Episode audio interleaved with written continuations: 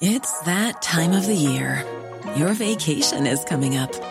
You can already hear the beach waves, feel the warm breeze, relax, and think about work. You really, really want it all to work out while you're away. Monday.com gives you and the team that peace of mind. When all work is on one platform and everyone's in sync, things just flow wherever you are. Tap the banner to go to Monday.com.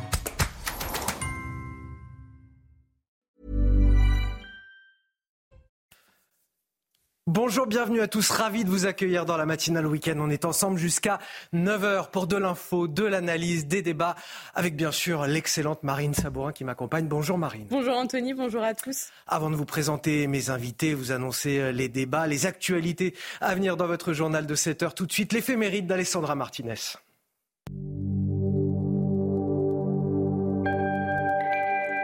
Chers amis, bonjour. C'est Sainte Adélaïde qui est fêtée dans le calendrier aujourd'hui. Odilon, l'abbé de Cluny, disait qu'elle était une merveille de grâce et de beauté.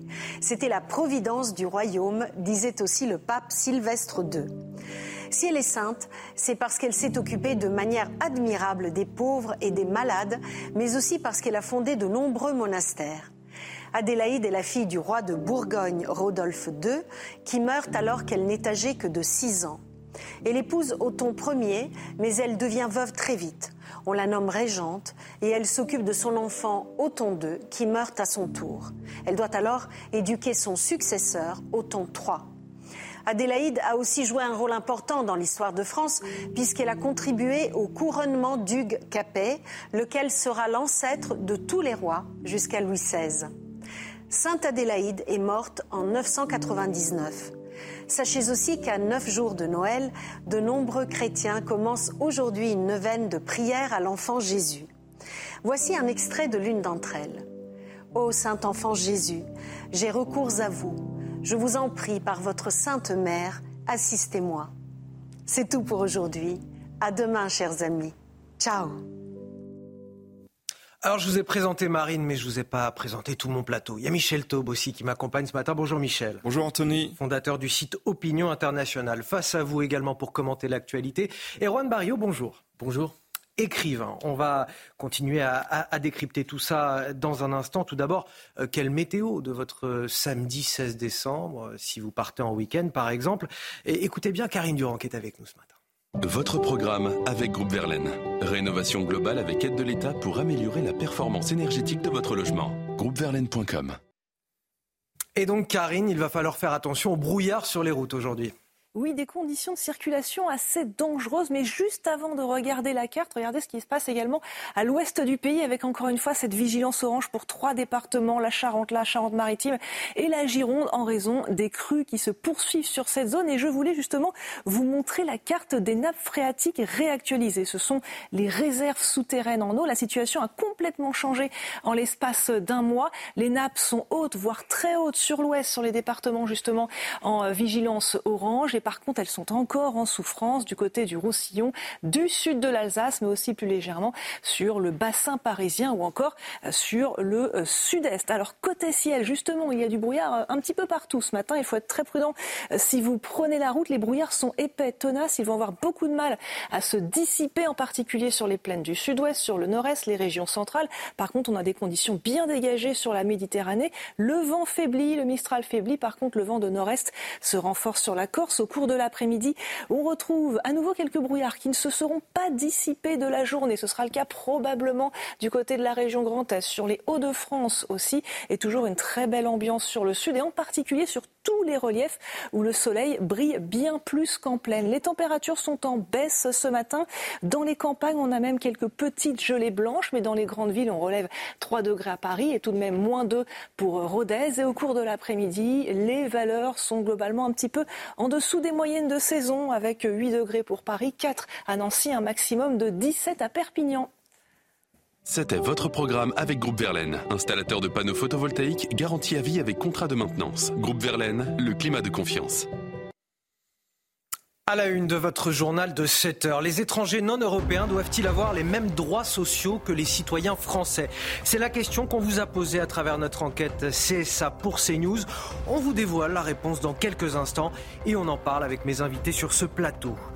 Le gouvernement en pleine débâcle sur la loi immigration. Emmanuel Macron qui commande depuis Bruxelles, la droite qui se montre intransigeante, le patron des sénateurs LR Bruno Retailleau affiche sa fermeté dans le Figaro ce matin. Pas question de voter un texte d'équilibre, il faut un texte clair et fort. Ambiance à deux jours de la commission mixte paritaire. Dernière chance avant de jeter peut-être ce texte aux oubliettes. Israël plongé dans le deuil, ce sont les mots du Premier ministre israélien après la mort de trois otages tués par erreur par Tzahal. Ils avaient été identifiés comme une menace par l'armée israélienne dans une zone de combat située au nord de la bande de Gaza. Un drame terrible pour les familles d'otages et puis aussi pour tout le pays. Nous serons sur place avec notre envoyé spécial Antoine Estève dans ce journal. On commence tout d'abord avec ce sondage exclusif CSA pour CNews. En pleine débâcle politique sur la loi immigration, les étrangers non européens doivent-ils avoir les mêmes droits sociaux que les citoyens français? La réponse est non pour près des trois quarts des personnes interrogées, Marine. Oui, dans le détail, les sympathisants de droite s'y opposent très largement. Une majorité d'électeurs de gauche sont du même euh, avis, excepté ceux de la France insoumise.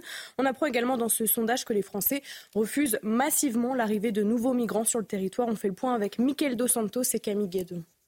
C'est un résultat sans appel. Selon notre dernière enquête CNews CSA, 73% des sondés estiment que les étrangers non européens ne doivent pas avoir les mêmes droits sociaux que les citoyens français. Une tendance que l'on retrouve chez ces personnes interrogées dans la rue. Parce que s'ils ne parlent pas français, ils, n'ont pas le droit. Ils contribuent euh, économiquement, donc euh, ça me semble logique. Ça coûte beaucoup d'argent euh, à la sécurité sociale. Euh, à l'État. Pour bénéficier des droits sociaux, il y a une appartenance à une communauté. C'est plus sur la volonté de s'inscrire dans cette histoire-là, passé, euh, futur. Et euh, donc ça serait oui, mais sous condition. Si l'opposition est massive à droite avec jusqu'à 100% d'avis favorables chez les sympathisants du parti Reconquête d'Éric Zemmour, de l'autre côté de l'échiquier politique, les partisans de la France insoumise ne sont que 27% à être favorables à une priorité aux Français pour l'acquisition des droits sociaux. Dans les autres partis de gauche, les sondés sont plus nuancés. À gauche, le Parti socialiste, enfin ses sympathisants, ils sont opposés à 60% et même 53% chez les sympathisants Europe Écologie Les Verts. D'après ce sondage, 80% des personnes interrogées estiment également qu'il ne faut plus accueillir de migrants en France. En 2022, 316 174 premiers titres de séjour ont été accordés, un chiffre en hausse de 11% selon le ministère de l'Intérieur. Alors cette question des droits sociaux, Michel Taubel sera posée lundi en commission mixte paritaire, puisque c'est le texte du Sénat qui sera mis sur la table des négociations, le point de départ de ces négociations euh, qui vont se tenir entre euh, sept députés et sept euh, sénateurs. Et le texte du Sénat prévoyait à l'origine la fin des allocations familiales et des APL pour les étrangers qui sont sur le territoire depuis moins de 5 ans, des droits sociaux qui sont perçus finalement comme un appel d'air pour les migrants comme un appel d'air et comme un facteur d'attractivité de la France pour les, migrants. Il n'y a pas que la langue, il y a effectivement les conditions sociales d'accueil qui sont euh, exorbitantes pour les Français. Le sondage le dit. Au niveau de la commission mixte paritaire, euh, la droite est majoritaire dans cette commission. On, on peut s'attendre à ce que effectivement cette attractivité soit rabrouée en partie, mais j'ai envie de dire en partie seulement parce que les aides sont quand même considérables. Et puis surtout, euh, ça coûte très cher à l'État. Euh, L'OCDE l'a évalué à près de 20 milliards d'euros d'aide sociale euh, aux étrangers. Euh, étrangers, il y a ceux qui sont en situation régulière, mais il y a ceux aussi qui sont en situation irrégulière, des clandestins, et qui peuvent, malgré leur statut de clandestin, bénéficier d'aide de, la part de, l'État. Encore une fois, c'est un des facteurs clés de l'attractivité de la France, et donc ça a un lien direct, évidemment, sur l'augmentation du nombre de migrants sur notre sol. Et les Français ont beaucoup de bon sens à vouloir euh, euh, revenir sur, euh, encore une fois, ces faveurs qui sont excessives par rapport à d'autres pays qui le sont beaucoup moins. Selon la fondation IFRAP, pour ce qui est des prestations familiales aux étrangers extra-européens, donc là c'est plus ciblé, c'est 1,6 milliard par an. Oui, j'ai du mal à comprendre pourquoi est-ce qu'on fait la différence entre les étrangers extra-européens et les étrangers extra-français, tout simplement puisque ce qui détermine, euh, normalement, ce qui devrait déterminer le fait de toucher ou non les droits sociaux, c'est l'adhésion à la nation. Et d'ailleurs, si la nationalité donne les mêmes droits que l'absence de nationalité, on voit plus trop à quoi sert la nation. C'est Bernanos qui disait, avant de faire euh, une politique sociale, il faut d'abord faire une société. Et je trouve que cette phrase est très juste.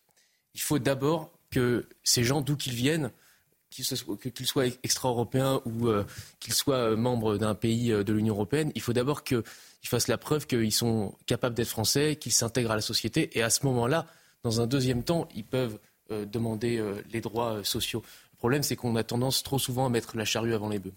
Ce serait un signe d'inhumanité que de réduire les droits sociaux ou pas? On voit que la Suède, un pays qui a longtemps accueilli euh, des dizaines et des dizaines de milliers de migrants sur son territoire, qui a laissé les vannes véritablement ouvertes depuis le début des années 2010, est, en train de, rétro-pédaler très sérieusement sur cette question, et notamment sur celle des, droits sociaux, puisque le gouvernement suédois l'a annoncé en octobre. Ils vont là aussi réduire les prestations sociales pour les non-européens. Le, le, Danemark, les Pays-Bas certainement, où les élections législatives ont donné un un nouveau parti en tête qui est, euh, qui, est sur la droite euh, très nationaliste. Non, effectivement, il y a un mouvement de fond.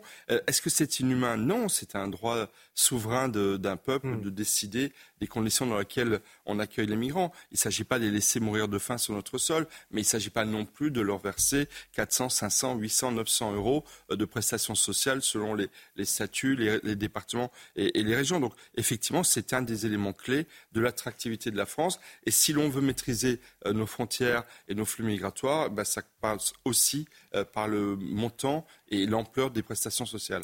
On verra donc à, quel compromis intelligent aboutira cette commission mixte paritaire. Je dis compromis intelligent parce que c'est ce à quoi appelle Emmanuel Macron depuis euh, Bruxelles. Il s'est exprimé euh, à l'occasion du Conseil européen. Le chef de l'État qui remet finalement un coup de pression depuis euh, Bruxelles au nom de l'intérêt général, dit-il. Dans son viseur, la droite, toujours aussi déterminée à obtenir un texte de fermeté. Une droite qui est finalement en position de force. Oui, Bruno Retailleau, le patron des sénateurs LR, se montre intransigeant ce matin dans le Figaro. Je ne souhaite pas un texte d'équilibre. Il appelle la majorité présidentielle à faire preuve de courage. Les explications de Clémence Barbier. Depuis Bruxelles, la pression du chef de l'État sur l'exécutif est maximale. Un accord doit être trouvé au plus vite pour voter le projet de loi immigration. Je suis favorable à ce qu'un compromis intelligent soit trouvé au service de l'intérêt général et du pays et qu'il nous permette d'avoir un texte qui améliore notre fonctionnement commun et permet de mieux protéger les Français. Après son rejet à l'Assemblée, le texte sera soumis ce lundi à une commission mixte paritaire. Sept sénateurs et sept députés devront rédiger la version finale, avec comme base le texte durci par le Sénat, majoritairement à droite. Il y a un risque, en effet, très important que si nous ne mettions pas d'accord, le grand gagnant ce soit ni les républicains euh, ni euh, euh, la majorité présidentielle, mais le Rassemblement national, qui ne veut pas de, de solution, qui ne veut que des problèmes. La droite, en position de force, continue d'afficher son intransigeance, notamment sur la régularisation au cas par cas des sans-papiers dans les métiers en tension. Entre la droite et la majorité, il n'y aura pas d'accord. Si le texte comporte un droit opposable à la régularisation des clandestins, ce serait une prime à la fraude et un appel d'air que nous n'accepterons pas. Pour tenter d'arracher des concessions même minimes, la Première ministre recevra des dirigeants républicains demain à Matignon, un rendez-vous qui se veut décisif.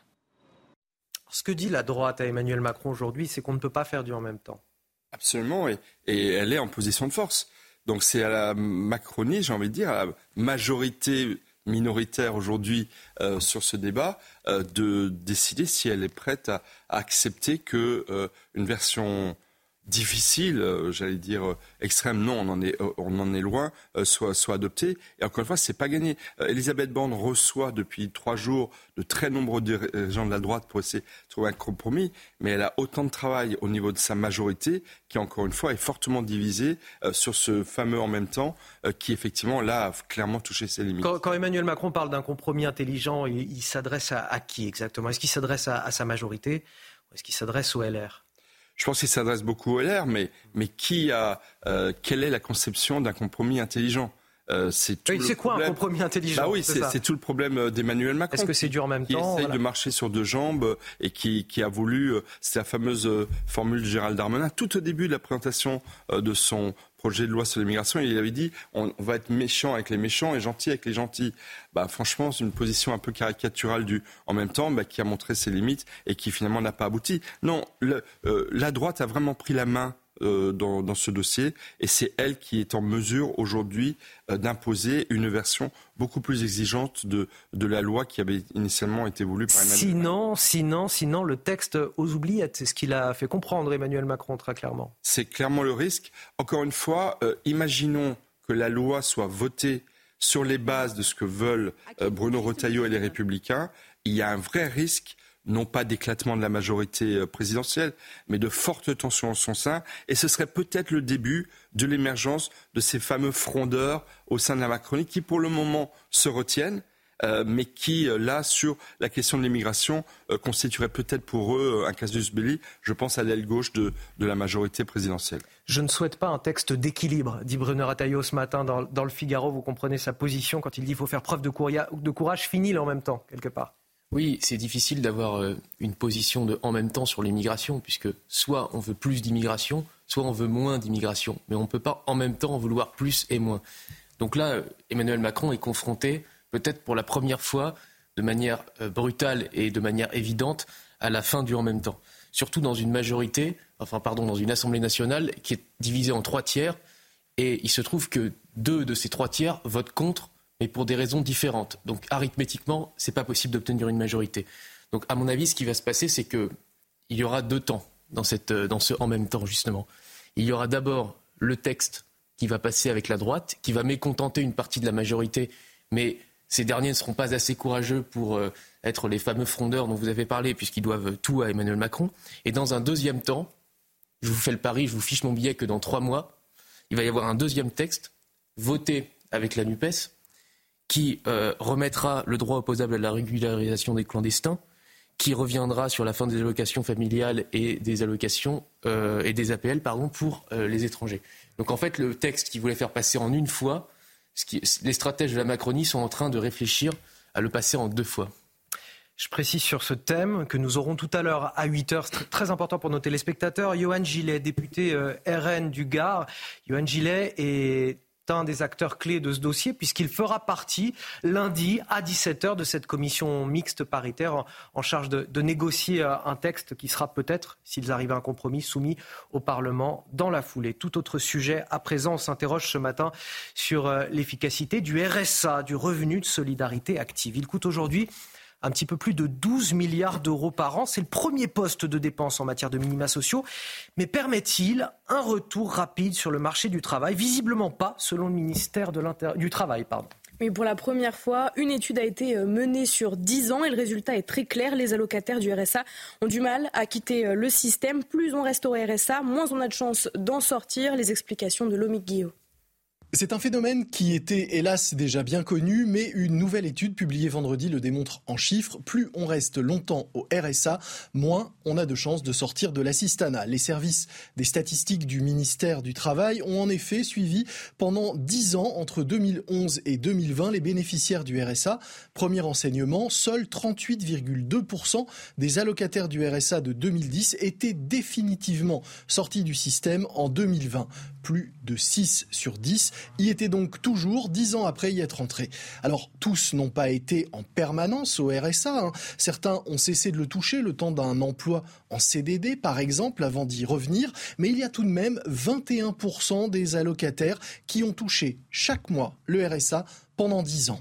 Plusieurs raisons peuvent expliquer ce socle de 20% d'allocataires qui ne parviennent pas à s'en sortir. D'abord, une partie entre dans le RSA déjà dans des situations de grande fragilité et de précarité, avec des problèmes de santé, peu d'emploi ou pas de formation. Pour eux, le RSA n'aggrave pas les problèmes, mais ils n'aident pas à les résoudre. En revanche, les auteurs de l'étude disent qu'un certain nombre d'allocataires peuvent être pris dans une sorte de cercle vicieux, de spirale de la précarité, et que dans ce cas, le RSA entretient leurs difficultés. C'est pour eux qu'il est donc important de mettre le paquet dès les premières années afin de les aider à sortir du système, quitte, comme le prévoit le gouvernement, à imposer des heures de travail obligatoires. Parce que c'est en reprenant le plus vite possible le pied dans la vie active et en reprenant le plus vite possible un emploi salarié qu'on a le plus de chances de quitter le RSA. En clair, le RSA, plus vite on en sort, mieux c'est. plus vite on en sort, mieux c'est, et moins ça coûte aussi aux contribuables, parce que c'est quand même 12 milliards d'euros par an, effectivement. Et, on peut s'interroger sur l'efficacité du dispositif. Exactement, et comme le disait M. Guillaume, euh, pour en sortir le plus vite possible, il faut que la personne qui en bénéficie ait une activité. Et je trouve qu'une des meilleures mesures euh, depuis qu'Emmanuel Macron est président de la République, c'est l'entrée en vigueur le 10 octobre dernier des 15 heures de travail obligatoires en contrepartie du RSA. Dans une autre vie, j'ai été travailleur social, j'ai travaillé avec des sans domicile fixe. La pire des choses, c'était l'oisiveté, l'inactivité. C'est cela qu'il faut combattre en priorité. Donc donner des aides sociales, oui, mais à condition qu'on les mette en activité, de bouger, de faire quelque chose. Et donc c'est le sens de cette mesure, et c'est celle-ci qui permettra le mieux d'être le moins longtemps en RSA, et donc de coûter moins à la collectivité. Erwan Barrio. Oui, je crois que personne ne choisit délibérément de rester oisif et je fais assez confiance aux gens. Je pense qu'on peut les inciter, mais je suis totalement opposé à la contrainte. Alors la réponse est bien sûr non, le RSA ne permet pas facilement de retrouver un emploi, il permet simplement aux gens de ne pas mourir de faim. Euh, dans un grand pays comme la France, qui est quasiment une société d'abondance technologique, euh, où euh, les ressources peuvent être distribuées quand même aux, gens qui ne doivent pas mourir de faim. Donc qu'est-ce que vous proposez? Qu'est-ce que le gouvernement propose d'autre? Que le RSA euh, pour permettre à des gens de gagner, je le rappelle, 450 euros par mois, je crois, quelque chose comme ça. Donc quand même, on est un grand pays, on peut se le permettre. 12 milliards d'euros, c'est pas euh, la fin ah, du on monde. On peut se le permettre, ça se discute. Hein. C'est 0,5% du, PIB euh, annuel, donc c'est pas non plus la mer à boire. Allez, le rappel de l'actualité à 7h17, c'est avec vous, Marine Sabour. Les étrangers non européens doivent-ils avoir les mêmes droits sociaux que les citoyens français? La réponse est non pour près des trois quarts des personnes interrogées. C'est ce que révèle ce sondage exclusif CSA pour CNews. Dans le détail, les sympathisants de droite s'y opposent très largement et une majorité d'électeurs de gauche sont du même avis, excepté ceux de la France insoumise. Cette marche blanche en hommage à Kendi, 15 ans, à Aisanville, dans le Val d'Oise, organisée hier. L'adolescent avait été tué par arme blanche le 4 décembre sur fond de rivalité avec un quartier voisin. Les organisateurs ont appelé au calme et a refusé l'esprit de vengeance devant plusieurs centaines de personnes réunies. L'auteur présumé du coup de couteau mortel, un adolescent de 17 ans, a été mis en examen pour assassinat. Et puis ces inondations en Charente-Maritime à Sainte, plus d'une trentaine d'habitations ont été inondées, une cinquantaine de personnes ont dû être évacuées depuis jeudi. Les 140 détenus de la prison de la ville ont dû eux aussi être évacués, alors que les sols étaient déjà particulièrement humides après les précipitations de septembre et octobre. Le sol ne peut plus absorber d'eau. Certains habitants seront dans l'eau à Noël, prévient le maire de la commune. Au Proche-Orient à présent, cette insupportable tragédie pour euh, les otages israéliens du Hamas et pour leurs familles également. Trois d'entre eux ont été euh, tués hier par erreur par l'armée israélienne. Oui, a affirmé les avoir identifiés comme une menace alors qu'ils se trouvaient dans une zone de combat. Un drame qui plonge tout l'État d'Israël dans le deuil, déplore le Premier ministre Benjamin Netanyahou. On écoute le porte-parole de Tsahal. Alors non, on va aller voir notre correspondant, notre envoyé spécial, Antoine Estève, grand reporter pour euh, CNews depuis euh, Tel Aviv. Antoine, est-ce qu'on en sait un petit peu plus sur les conditions dans lesquelles ces trois otages ont été tués? Bien les mots sont durs, les mots utilisés par le porte-parole de l'armée israélienne. Vous le disiez, ils ont été identifiés comme une menace. Ce sont des mots durs pour euh, expliquer ce qui a pu se produire. Parmi ces trois personnes abattues, il y avait deux soldats. D'après euh, les premières informations qui ont circulé, d'ailleurs, hier soir, dès l'annonce de ce drame, on a su eh bien, que ces trois personnes euh, auraient été en train de s'enfuir de leur geôle, justement de leur détention par le Hamas, a priori dans des sous-sols ou des souterrains. Et plusieurs autres sources ici euh, disent que ça se situait dans un quartier du nord de Gaza, à Chijaye. Une enquête militaire a de suite été ouverte, évidemment, pour comprendre toutes les circonstances de ce drame. Pour les familles des otages qui continuent à manifester ici tous les jours à Tel Aviv, c'est le drame absolu, forcément. D'autres rassemblements sont prévus ce week-end. Et puis, des images commencent à circuler sur les réseaux sociaux, par exemple, comme des drapeaux israéliens tachés de sang, euh, des images que nous n'aurions pu jamais imaginer ces derniers jours euh, voir en Israël. Nous apprendrons de nos leçons. C'est ce qu'a déclaré laconiquement le Premier ministre israélien. L'émotion très forte à, Tel Aviv. Merci Antoine Estève pour ces euh, explications. À présent, il doit être rapatrié ce week-end en Angleterre, six ans après sa disparition. Alex Batty, cet adolescent britannique de 17 ans, a été retrouvé cette semaine dans la région toulousaine. Il n'avait que 11 ans lorsque sa mère et son grand-père l'ont emmené en vacances en Espagne. Ils l'ont forcé à vivre une vie de nomade au sein d'une communauté spirituelle. Oui, l'adolescent s'est finalement échappé. Il a été recueilli par un livreur de médicaments qui l'a croisé en pleine nuit au bord d'une route du département de l'Aude. Retour sur cet heureux dénouement avec Augustin Donadieu. Le mystère aura pris fin ici, sur cette route de l'Ariège. Six ans après son enlèvement par sa mère, le jeune Alex Batty, aujourd'hui âgé de 17 ans, aura marché quatre jours durant avant d'être retrouvé par un chauffeur-livreur au beau milieu de la nuit de mercredi. Il a donc marché, se nourrissant euh, de diverses choses qu'il pouvait trouver dans les champs ou dans les jardins. Euh, et donc, euh, il a été récupéré aux alentours de 3 heures du matin, mercredi, par un jeune. Il ne décrit strictement aucune violence physique. Je ne parle pas de violence psychique, mais il ne décrit pas de violence physique de la part de quiconque, ni de sa mère. Étant jeune, il, aurait, il a indiqué avoir subi des agressions sexuelles, mais lorsqu'il était petit.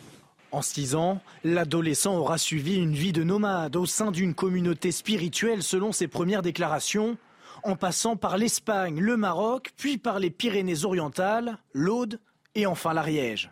À chaque fois, il ne restait jamais plus de deux mois au même endroit sans véritablement savoir où il était. Il aurait décidé de s'échapper après que sa mère lui a annoncé son intention de rallier la Finlande, un soulagement pour les autorités britanniques et sa famille, sans nouvelles de lui depuis 2017.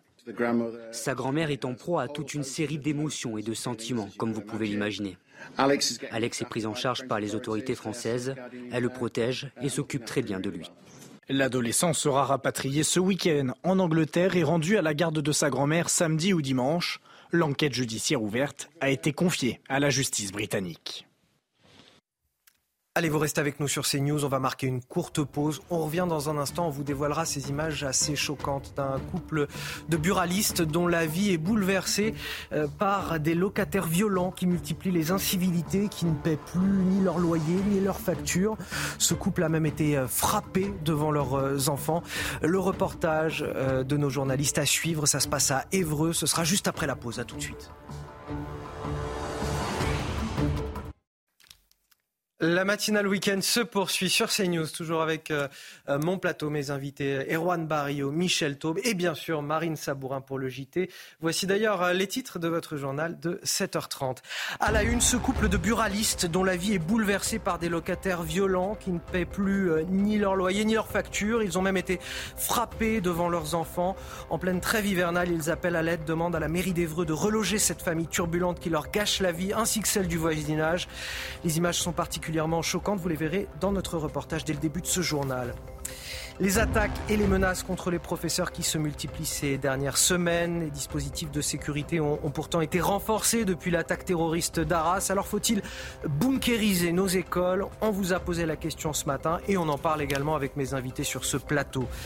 Et puis en pleine débâcle sur la loi immigration, cette situation intenable à Calais, 75 000 habitants qui doivent subir les nuisances liées aux flux migratoires incessants, des flux qui semble-t-il ont diminué selon les autorités grâce à l'augmentation des effectifs de police.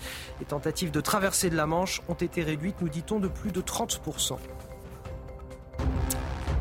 On commence tout d'abord avec euh, ce calvaire vécu par un couple de buralistes à Évreux. Aurélie et Bruno ont sous-loué l'appartement situé au-dessus de leur bar tabac. Seulement voilà, depuis septembre, les locataires ne paient plus leur loyer ni aucune de leurs factures. Pire encore, ils se montrent, Marine, particulièrement violents. Oui, les incivilités euh, durent depuis euh, plusieurs mois, mais cette semaine, la tension est montée d'un cran. Le couple de commerçants a été frappé devant leurs enfants, des enfants traumatisés qui vivent désormais chez leurs grands-parents. Notre journaliste Raphaël Lazreg est allé à la rencontre de ces buralistes. Le récit est signé Michael Dos Santos. Alors que le buraliste demande au fils de la locataire de fermer le portail de la maison, la situation dégénère.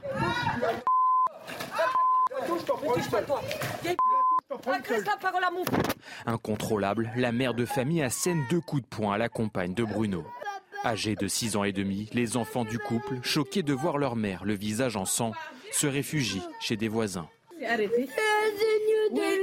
médecin va Il va appeler la police. Une semaine après les faits, Aurélie en garde encore les stigmates.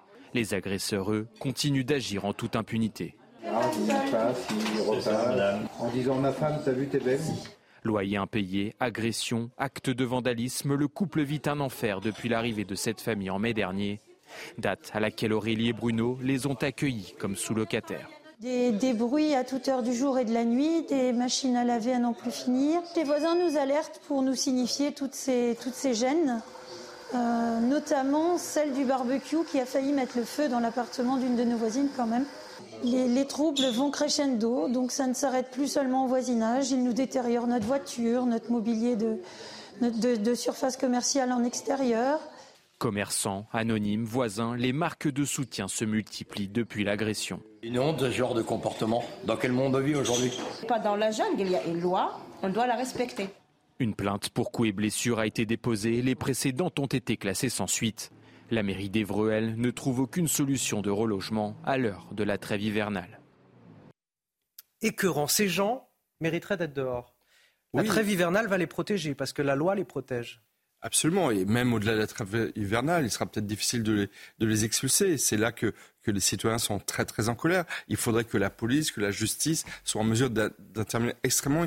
En plus, ce que je trouve vraiment très intéressant sur ce reportage, c'est que on a là un exemple très concret, mais il y en a malheureusement des milliers d'autres dans notre pays, de cette violence ordinaire qui n'a rien d'ordinaire, qui est extrêmement choquante et qui est effectivement illustrée par, les, euh, par, par, ces images. Il y a une violence dans la société qui s'est installée chez les jeunes générations, chez les aînés, et c'est vrai que c'est absolument inadmissible. Et c'est à la puissance publique de, de j'ai envie de dire, non pas de s'interposer, mais d'expulser ces personnes. Et on sait très bien, ça va durer des mois des mois. Eh ben, ça, ne doit Pas, ça ne doit pas le faire et il faut espérer que ce reportage et que la, médiatisation va aider à accélérer, comme c'est parfois le cas, euh, l'action des pouvoirs publics. Elle est indispensable. La mairie ne peut pas se contenter de dire qu'elle n'est pas en mesure de relonger euh, les, ces récalcitrants. C'est le contraire. Il faut d'abord se demander comment on les expulse au plus vite pour pouvoir rétablir la paix civile dans le quartier. Quand on voit le visage de cette buraliste, de cette femme qui a, été, qui a deux cocards, qui a été frappée euh, par l'une des, des sous locataire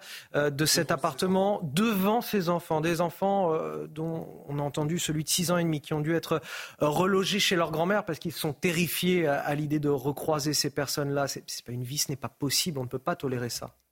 Effectivement, c'est poignant, ces images sont, poignantes, le témoignage qu'on vient d'entendre est absolument bouleversant. on connaît tous des, buralistes comme ceux que vous venez de montrer.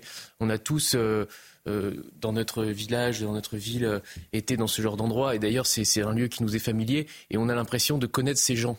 Euh, c'est-à-dire que c'est des Français ordinaires qui, demandaient juste à, vivre paisiblement, à avoir leur commerce et, pas forcément, pas forcément être heureux, mais au moins à vivre paisiblement. Et là, dans une France qui déjà souffre, Évreux, c'est quand même pas le 16e arrondissement, si vous permettez dans une France déjà en souffrance, ça apporte encore une souffrance supplémentaire. Et donc, moi, je trouve que le terme d'incivilité est un peu faible et qu'on est même à la limite de l'inhumanité dans ce cas-là. Ce qui est terrible, c'est que cette famille euh, qui a sous-loué l'appartement, euh, en fait, ils, ont fait preuve de bon cœur. C'est-à-dire que les, sous-locataires sont arrivés dans leur bar, tabac euh, sur le point d'être expulsés de leur hôtel. Et c'est elle, la, femme du couple, qui leur a dit, bah voilà, nous on a un appartement à sous-louer au-dessus, euh, si vous voulez, euh, voilà, vous pouvez venir, vous serez à l'abri. Mais les Français sont très bienveillants, ils font preuve de beaucoup de, de, euh, de respect. Il y avait une forme de solidarité au départ, et, voilà comment ils sont remerciés, ces gens-là. Et d'hospitalité, et, c'est vrai qu'il faut souligner cette, cette bienveillance. Après, moi, ce qui me choque encore une fois le plus, c'est que il est dit dans le reportage que des plaintes ont déjà été déposées, classées sans suite et que cette, euh, l'envenimement de cette, euh, la situation est aussi dû, encore une fois, à l'inaction de la puissance publique. Donc celle-ci est absolument indispensable et on voit que, en plus, avec la médiatisation, euh, voilà, ça risque certainement de, de provoquer d'autres réactions. Donc il est urgent que le procureur de la République d'Evreux intervienne au plus vite, parce qu'effectivement, il y a, là, il y a véritablement mise en danger de la vie d'autrui et trouble à l'ordre public qui, qui est absolument manifeste. Les incivilités, quelque part, la transformation de notre société, elle se manifeste aussi à travers cette euh, marche blanche en hommage à, Candy, 15 ans, organisée euh, hier soir à Aisanville, dans le département du Val d'Oise. L'adolescent avait été tué par arme blanche le 4 décembre dernier, sur fond de rivalité euh, avec les jeunes d'un quartier voisin. Oui, devant plusieurs centaines de personnes réunies, les organisateurs ont appelé au calme et à refuser l'esprit de vengeance. L'auteur présumé du coup de couteau mortel, un adolescent de 17 ans, a été mis en examen pour assassinat et incarcéré quelques jours après les faits. Retour sur cette marche blanche avec Juliette Sadat. Des bougies, des banderoles et des mines graves. Ils sont plusieurs centaines à s'être rassemblés en hommage à Candy, 15 ans, tué par arme blanche alors qu'il rentrait du lycée la semaine dernière. Le cortège est parti du City Stade où jouait régulièrement Candy et ses amis pour finir sa marche à proximité de l'endroit où l'adolescent a été tué. Bougies, roses blanches et des discours appelant au calme. J'aimerais sensibiliser, la jeunesse. Sachez que la violence ne résout rien. Sachez que certains actes sont irréversibles et que vous endeuillez des familles. Alors au nom de Candy, de tous ces jeunes qui ont perdu la vie sous les coups et les armes, arrêtez de vous entretuer.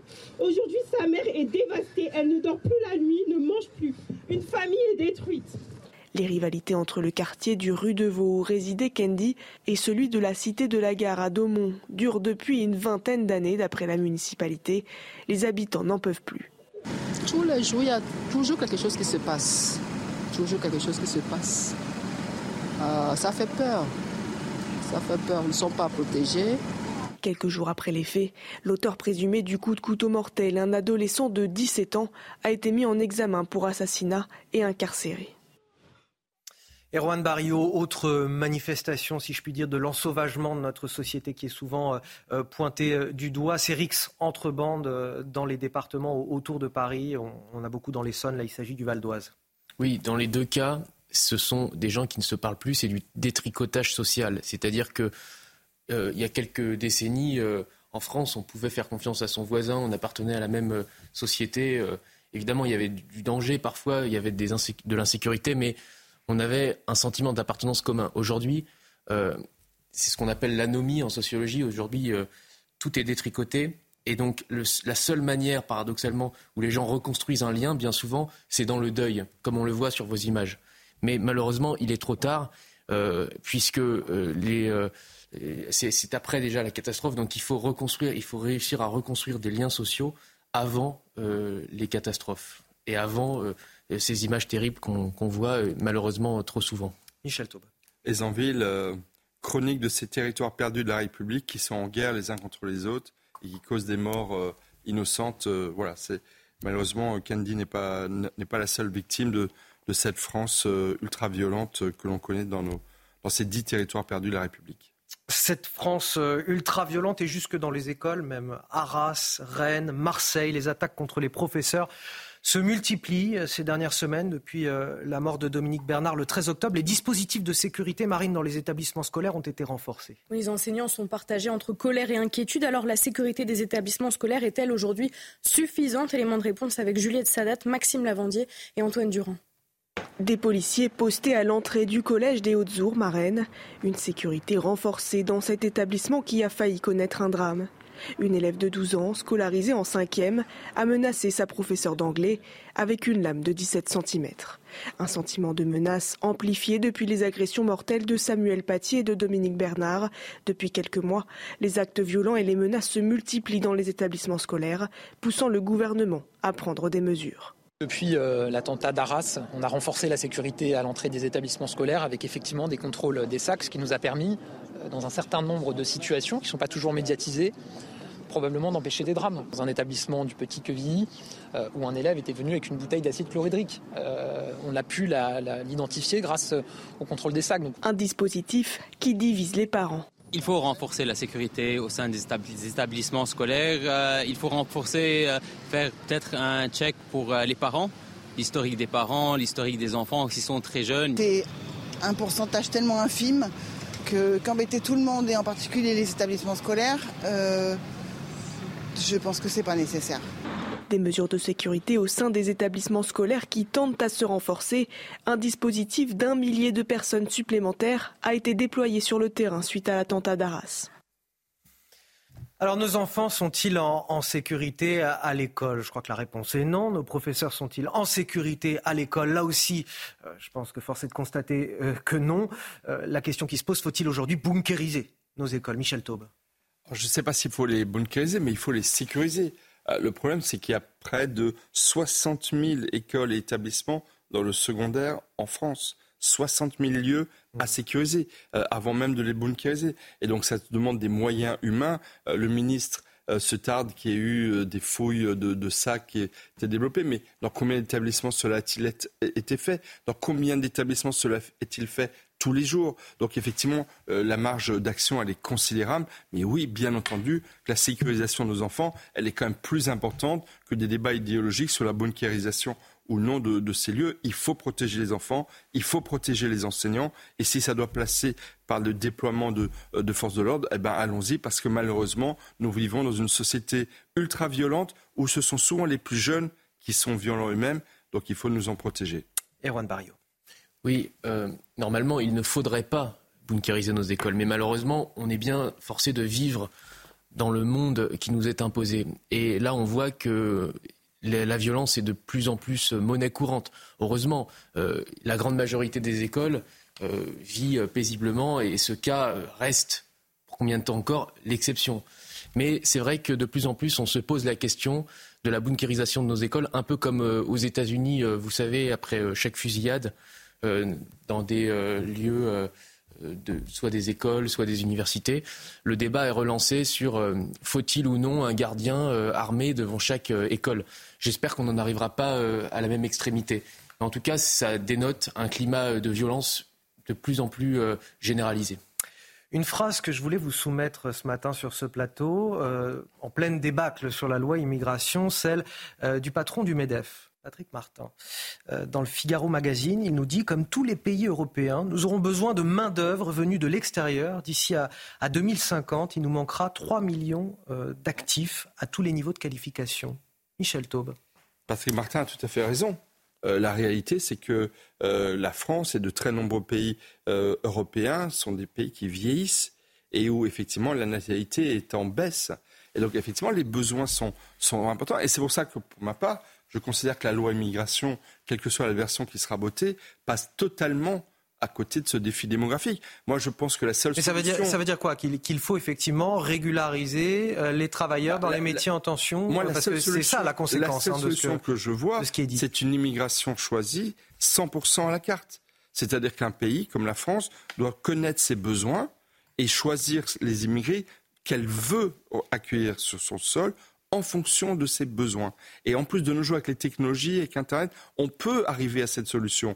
Et c'est pas du tout ce que met en œuvre euh, euh, euh, le projet de loi du, gouvernement. Effectivement, c'est pas des querelles idéologiques qu'il faut avoir. C'est quels sont le nombre de personnes dont on a besoin pour telle ou telle activité. Il faut expulser tous ceux qui ne respectent pas les règles de la République, tous ceux qui ne parlent pas le français, tous ceux qui ne respectent pas nos valeurs, mais il faut accueillir ceux dont on a besoin, parce que oui, Patrick Martin a raison, la courbe natalité va annoncer de grandes difficultés dans notre pays pour pouvoir remplir certains... Les LR n'y sont pas favorables, ça c'est pas... vous, avez des, par exemple des, des sociologues comme M. Gourevitch qui est considéré comme étant quelqu'un d'assez à droite, qui lui-même propose la, régularisation de, des, sans-papiers dont on a besoin, ceux qui ont des compétences. Il y en a. Ce ne sont pas les plus nombreux, mais il y en a. Erwan Barrio. Oui, on voit qu'encore une fois, patronat et trotskisme, même combat. Jean-Luc Mélenchon et Patrick Martin, même combat. Ça ça date pas d'hier. Euh, dans les deux cas, euh, c'est une belle formule, mais je suis pas certain. Ah bah c'est exactement ça. Dans les deux cas, les deux sont totalement euh, pour qu'il y ait de plus en plus de migrants, c'est-à-dire euh, qu'il y ait de plus en plus euh, d'esclaves, de gens qui acceptent de travailler euh, gratuitement pour des salaires indécents et dans des conditions indécentes. Simplement, il y en a un qui va le faire au nom du patronat et l'autre au nom de l'humanité, mais à la fin, on arrive toujours au même résultat. ça me fait penser à la phrase de Jean-Paul Delevoye le feu au commissaire aux retraites qui avait dit l'Europe a besoin de 40 millions d'immigrés. Euh, vous pourrez retrouver cette, euh, cette citation. Donc là, euh, M. Martin parle de 3 millions pour, pour la France. On est à peu près dans les mêmes ordres de grandeur. Mais je suis persuadé d'une chose, moi, c'est que tout ce que savent faire les étrangers, les Français peuvent le faire. euh, s'ils ont la formation. Ils peuvent le faire, est-ce qu'ils veulent le faire aussi? Bah, il, faut qu'ils aient deux, il faut qu'ils aient deux choses. Pour pouvoir le faire, il faut la formation euh, et il faut des salaires décents. Voilà, il faut augmenter les salaires et vous verrez que les Français accepteront tous les euh, emplois que font aujourd'hui les immigrés. 7h45 sur CNews, c'est l'heure du rappel de l'actualité. Marine Sabourin. Les étrangers non européens doivent-ils avoir les mêmes droits sociaux que les citoyens français? La réponse est non pour près des trois quarts des personnes interrogées. C'est ce que révèle ce sondage exclusif CSA pour CNews. Dans le détail, les sympathisants de droite s'y opposent très largement et une majorité d'électeurs de gauche sont du même avis, excepté euh, ceux de la France insoumise. Trois otages israéliens ont été tués par erreur par Tsahal dans la bande de Gaza. Ils avaient été identifiés comme une menace dans une zone de combat. Les victimes sont âgées de 25 à 28 ans. Le Premier ministre Benjamin Netanyahou regrette une insupportable tragédie qui plonge tout l'État d'Israël dans le deuil. Et puis alors qu'il avait disparu en 2017, le Britannique Alex Batty a été retrouvé en France, âgé de 11 ans au moment de sa disparition. Il avait quitté le Royaume-Uni avec sa mère et son grand-père pour des vacances dites spirituelles. Il a été retrouvé en bonne santé après avoir marché pendant 4 nuits. L'adolescent âgé de 17 ans aujourd'hui doit être rapatrié très prochainement chez sa grand-mère au Royaume-Uni. Vous l'avez vu tout au long de la semaine à travers notre série de, reportages, notamment dans la matinale de Romain Desarbres. La situation intenable à, Calais face à des flux migratoires incessants, une situation compliquée hein, pour les habitants qui sont confrontés à, l'insécurité et aux incivilités. Néanmoins, les autorités vantent une diminution des traversées de, la Manche ces derniers mois, cette année en tout cas. Une baisse de 35% grâce à un renfort des effectifs policiers. Reportage de Fabrice Elsner et Célia Barotte, les explications d'Augustin Donadieu. À seulement une quarantaine de kilomètres des côtes anglaises, les 75 000 Calaisiens doivent cohabiter avec ces sans-papiers qui ne souhaitent qu'une chose, rallier l'Angleterre à tout prix. Ils font que passer, cela ne nous dérange pas du tout, mais en fait, euh, ils jettent, vous voyez, trognons de pommes, gobelets, mouchoirs, masques, ils sont sales. Et ça, franchement, ça devient, euh, c'est pas possible. Ils essayent de faire quelque chose, mais c'est pratiquement impossible. Quoi. Pourtant, sur le terrain, les forces de l'ordre redoublent d'efforts dans un seul objectif, empêcher les départs vers l'Angleterre et donc dissuader les migrants de venir à Calais. Pour cela, le ministère de l'Intérieur a sorti les grands moyens on a des forces de police et de gendarmerie déployées sur l'ensemble de ces secteurs qui patrouillent et qui cherchent à détecter la présence de migrants, la présence de matériel nautique et qui sont également appuyés par des moyens aériens, donc soit des drones, soit également des, avions, afin de détecter les mouvements de migrants et essayer d'intercepter les, bateaux et, euh, et d'intercepter les trafiquants qui viendraient livrer les bateaux sur les spots. Et ce travail commence à payer. Selon le ministère de l'Intérieur, 29 000 migrants ont tenté la traversée cette année. Ils étaient 44 000 l'année dernière, soit une baisse de 35% en un an. Allez, on va terminer ce journal avec euh, des images plutôt sympathiques euh, relevées cette semaine, celle de l'association Fraternité Police. Des dizaines de policiers qui sont venus euh, distribuer des cadeaux aux enfants malades de l'hôpital Necker, Marine. Oui, escortés par un défilé de super-héros aux côtés du Père Noël, Spider-Man, Batman ou encore la Petite Sirène ont assuré le spectacle. Pierre Emco et Camille Guédon. Batman sur une moto suivi de près par le Père Noël sur un véhicule de la brigade de recherche et d'intervention. À l'occasion de la grande opération du Père Noël, 50 policiers étaient présents pour distribuer un millier de cadeaux aux patients de l'hôpital Necker à Paris. Pour le plus grand bonheur des petits et des grands. Ah, c'est super pour les enfants qui sont malades, voilà, ça permet d'égayer le quotidien et je trouve euh, voilà, une bonne initiative. C'est émouvant, ça donne de la joie au cœur. Ça donne le sourire euh, aux enfants, aux parents. Sinon, on pourrait distribuer. Tous ces cadeaux rassemblés principalement grâce aux dons récoltés par les policiers eux-mêmes. Nous, justement, on voulait, en tant que policiers, euh, leur proposer un Noël un petit peu plus, euh, sympathique et, surtout pouvoir montrer que les policiers sont au service du public, pas que dans la rue, mais aussi sur leur temps de repos pour venir justement s'occuper des enfants et montrer qu'on est un, grand service public, mais euh, au-delà de ce qu'ils peuvent imaginer. À quelques jours de Noël, c'est une parenthèse enchantée dans le quotidien des enfants hospitalisés et des policiers. Sacha, donc, où es-tu? Et le week-end, c'est aussi du sport avec Marine Sabourin.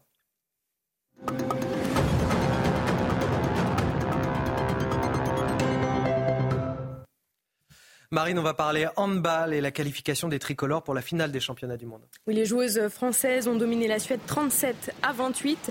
Tamara Horacek termine meilleure marqueuse de la rencontre avec 9 réalisations. Les Bleus affronteront la Norvège demain en finale. Objectif un troisième sacre mondial après ceux de 2003 et 2017. Et puis cette euh, belle victoire de l'Olympique lyonnais face à, Monaco lors du premier match de la 16e journée de Ligue 1. Oui, les Lyonnais ont réalisé le hold-up parfait en principauté. Résultat, un but à zéro. Jeffinho, rentré en cours de match, inscrit le seul but de la rencontre à la 85e minute. Les Lyonnais enchaînent une deuxième victoire de suite et peuvent espérer passer les fêtes de fin d'année hors de la zone rouge.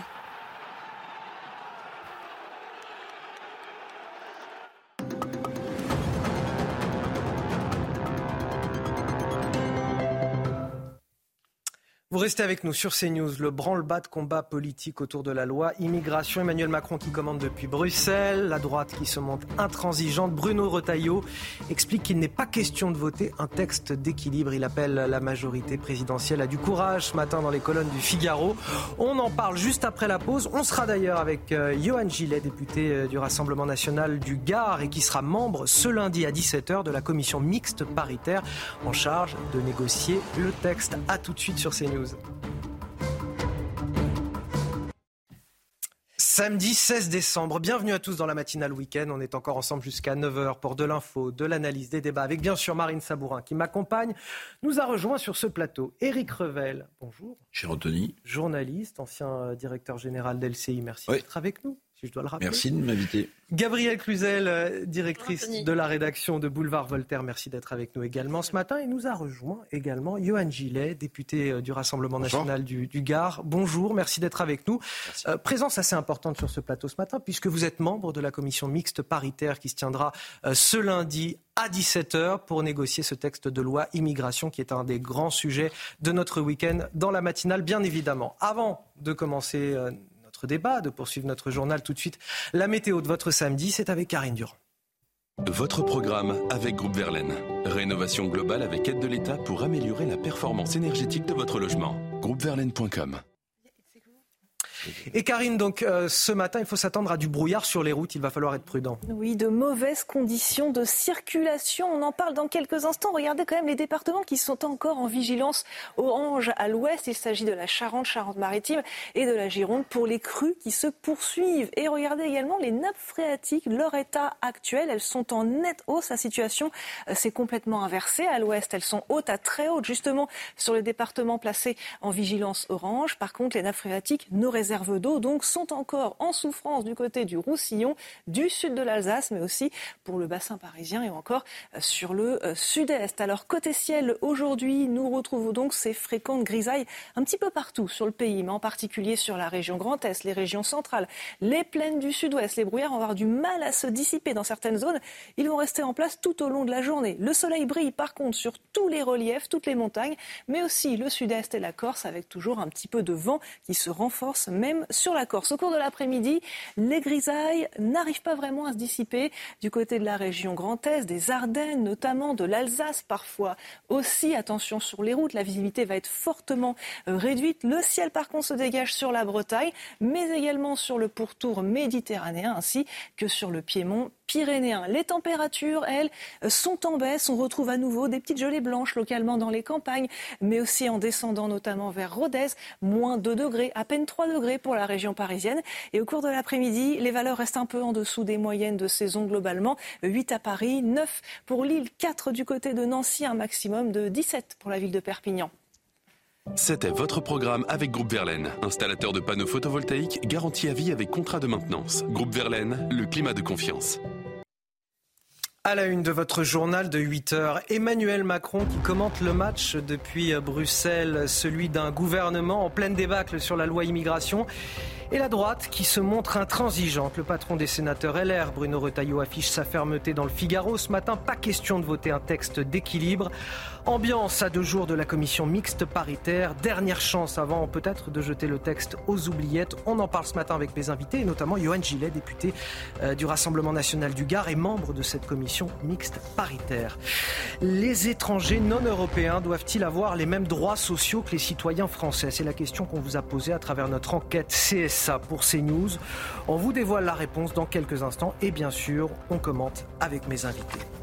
Israël plongé dans le deuil, ce sont les mots du Premier ministre israélien après la mort de trois otages tués par erreur par Tsahal. Ils avaient été identifiés comme une menace par l'armée israélienne dans une zone de combat située au nord de la bande de Gaza. Un drame terrible pour les familles d'otages et pour tout le pays. Nous serons sur place avec notre envoyé spécial Antoine Estève. Et donc Emmanuel Macron, qui depuis Bruxelles appelle à un compromis intelligent sur euh, la loi immigration, un terme qu'il faudra définir, le chef de l'État qui remet un coup de pression au nom de l'intérêt général. Dans son viseur, il y a bien sûr la droite, toujours aussi déterminée à obtenir un texte de fermeté. Une droite marine en, position de force. Oui, Bruno Retailleau, le patron des sénateurs LR, se montre intransigeant ce matin dans le Figaro. Je ne souhaite pas un texte d'équilibre. Il appelle la majorité présidentielle à faire preuve de courage. Les explications de Clémence Barbier. Depuis Bruxelles, la pression du chef de l'État sur l'exécutif est maximale. Un accord doit être trouvé au plus vite pour voter le projet de loi immigration. Je suis favorable à ce qu'un compromis intelligent soit trouvé au service de l'intérêt général et du pays et qu'il nous permette d'avoir un texte qui améliore notre fonctionnement commun et permet de mieux protéger les Français. Après son rejet à l'Assemblée, le texte sera soumis ce lundi à une commission mixte paritaire. Sept sénateurs et sept députés devront rédiger la version finale, avec comme base le texte durci par le Sénat, majoritairement à droite. Il y a un risque, en effet, très important que si nous ne mettions pas d'accord, le grand gagnant ce soit ni les républicains euh, ni euh, euh, la majorité présidentielle, mais le Rassemblement national, qui ne veut pas de, de solution, qui ne veut que des problèmes. La droite, en position de force, continue d'afficher son intransigeance, notamment sur la régularisation au cas par cas des sans-papiers dans les métiers en tension. Entre la droite et la majorité, il n'y aura pas d'accord. Si le texte comporte un droit opposable à la régularisation des clandestins, ce serait une prime à la fraude et un appel d'air que nous n'accepterons pas. Pour tenter d'arracher des concessions même minimes, la Première ministre recevra des dirigeants républicains demain à Matignon, un rendez-vous qui se veut décisif. Et Johan Gillette avec nous sur ce plateau. Bonjour. Bonjour. Vous êtes député RN du Gard et lundi à 17h, vous ferez partie de cette euh, commission mixte paritaire en, charge de négocier ce, texte de loi immigration. Cette loi voulue, attendue par euh, une large majorité de Français, comme l'ont démontré à peu près tous les sondages ces derniers mois. Ma première question, elle est simple. Est-ce que vous vous engagez ici, sur ce plateau, à faire tout votre possible pour parvenir à un compromis, puisque c'est aujourd'hui le souhait et l'intérêt des Français?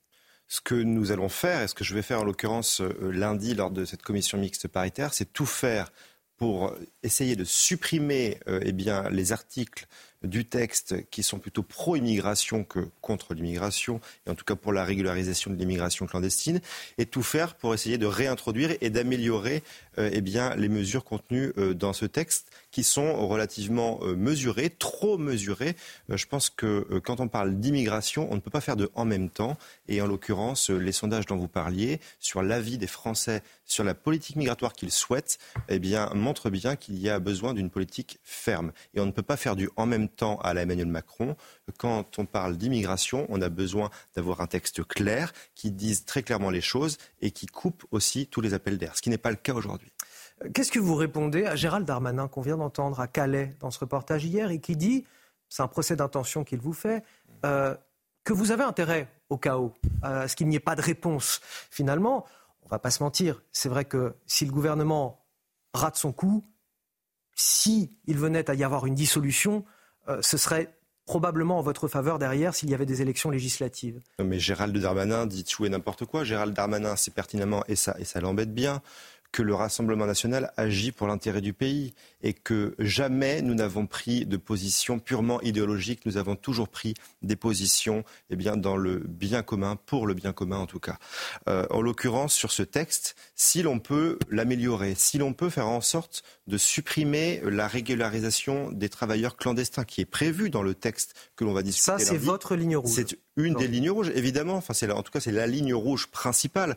Euh, rappelons un petit peu l'histoire de, de, cette régularisation. Hein. Le texte initial déposé par le gouvernement prévoyait cette régularisation à travers l'article 3. Cet article 3 qui avait été voté par tout le monde en commission des lois du Sénat, y compris par les LR. Ensuite, cet article 3 a été supprimé en hémicycle du Sénat et a finalement été transformé en article 4 bis. À quelque chose près, c'est la même chose. C'est la régularisation des travailleurs clandestins, des personnes qui ne respectent pas les lois de la République. Et donc, on voudrait euh, leur donner une prime, finalement, une prime à la clandestinité. Donc, nous, nous disons, ce n'est pas possible.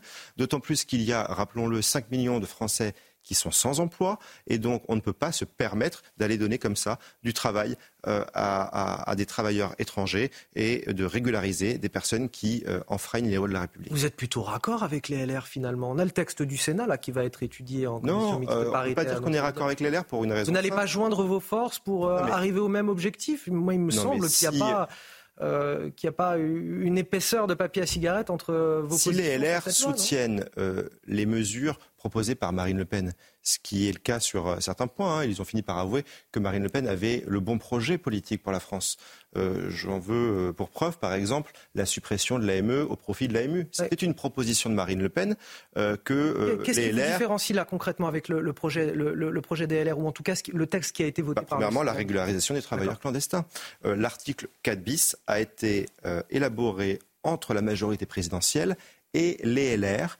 Euh, qui ont donc proposé cet article 4 bis en remplacement de l'article 3 qui prévoit donc la régularisation des travailleurs clandestins. Ça, c'est euh, clairement un point de désaccord que nous avons, euh, même si aujourd'hui les voix sont un peu dissonantes chez LR et que certains demandent à ce qu'il n'y ait plus de régularisation des clandestins. Donc s'ils nous rejoignent et s'ils sont d'accord avec nos propositions, tant mieux. Mais il y a aussi le fait qu'ils ne vont pas assez loin dans certaines propositions, même si je reconnais que les sénateurs LR ont amélioré le texte par rapport à sa version initiale. Il faut aussi reconnaître qu'ils ne vont pas assez loin. Par exemple, le droit du sol n'est pas supprimé, et ça c'est important. Le regroupement familial n'est pas stoppé net, alors que c'est l'une des filières d'immigration les plus importantes en France. Il y a tout un tas de mesures comme ça qui ne sont pas assez offensives et qui ne vont pas assez loin. Je vais revenir vers vous parce qu'on a d'autres questions à vous poser, mais je voudrais qu'on fasse quand même un tour de table avec euh, Gabriel Cluzel euh, notamment. Euh, on a la droite qui est clairement en position de force aujourd'hui. Vous comprenez l'intransigeance exprimée par Bruno Retailleau ce matin dans le Figaro? Cette, intransigeance, je crois qu'elle est le reflet, si la droite ne la porte pas, c'est très embêtant, elle est le reflet de, la volonté du pays. Moi, je suis toujours très frappée du décalage entre cette loi et qui euh, en reste, par exemple, qui ne parle que de l'immigration clandestine. Hein, euh, on ne parle pas de l'immigration euh, légale, euh, qui est quand même la face euh, aussi émergée de l'iceberg, immergée de l'iceberg, pardon. Et, et, et, puis la perception de la population. On a une population française qui a envie de, de renverser la table. Et que lui propose cette loi? Elle, lui, elle propose de changer la couleur des serviettes. Et encore, il n'arrive même pas à se mettre d'accord là-dessus. Donc, si vous voulez, si la droite euh, euh, LR, si le RN ne, parvient pas à, à, exprimer, à porter euh, ce projet, sachant qu'ils ont le pays euh, vraiment qui, qui, qui a, il y a un consensus fort sur le sujet de l'immigration, eh bien, euh, évidemment, ce, ce, ils, il passeraient leur heure. C'est vraiment l'heure de la droite actuellement et, et il faut qu'il faut qu'ils s'affirment. Moi, je suis très frappée. C'est peut-être ce que je comprends de votre intervention, c'est que les LR gardent cette idée que les chefs d'entreprise, c'est un peu le tropisme libéral LR, ah, les, les, chefs d'entreprise ont besoin. C'est ce qu'a répété le, euh, patron du MEDEF dans le Figaro non, mais voilà, mais le MEDEF, euh, le MEDEF, le problème, c'est que là, il, ne se rend pas compte. Enfin, vous savez, on, on, soupçonne toujours ces grands chefs d'entreprise, le MEDEF, d'être déconnectés de la population, et malheureusement, il, il en montre euh, une preuve patente. Donc, il, il, semble dire, écoutez, moi, que les, les, les petits Français souffrent, c'est pas mon problème, mais nous, nous avons besoin des métiers en tension. Vous savez, il y aurait des choses intelligentes à faire.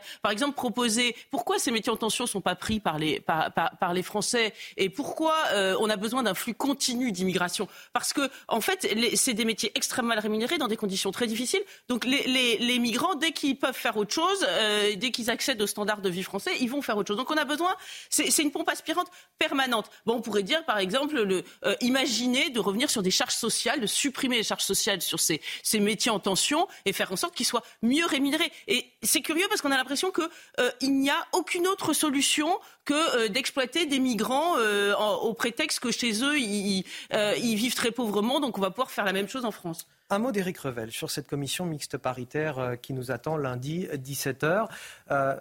si ça tombe à l'eau, si on ne trouve pas de compromis, Emmanuel Macron a fait comprendre que le projet de loi irait aux oubliettes. Oui, pas de 49-3. S'il n'y a pas de compromis, c'est commission mixte paritaire, le projet est retiré. Je note quand même que euh, Gérald Darmanin était euh, plus sûr de lui il y a quelques jours, puisque lui avait affirmé que le projet serait pas retiré.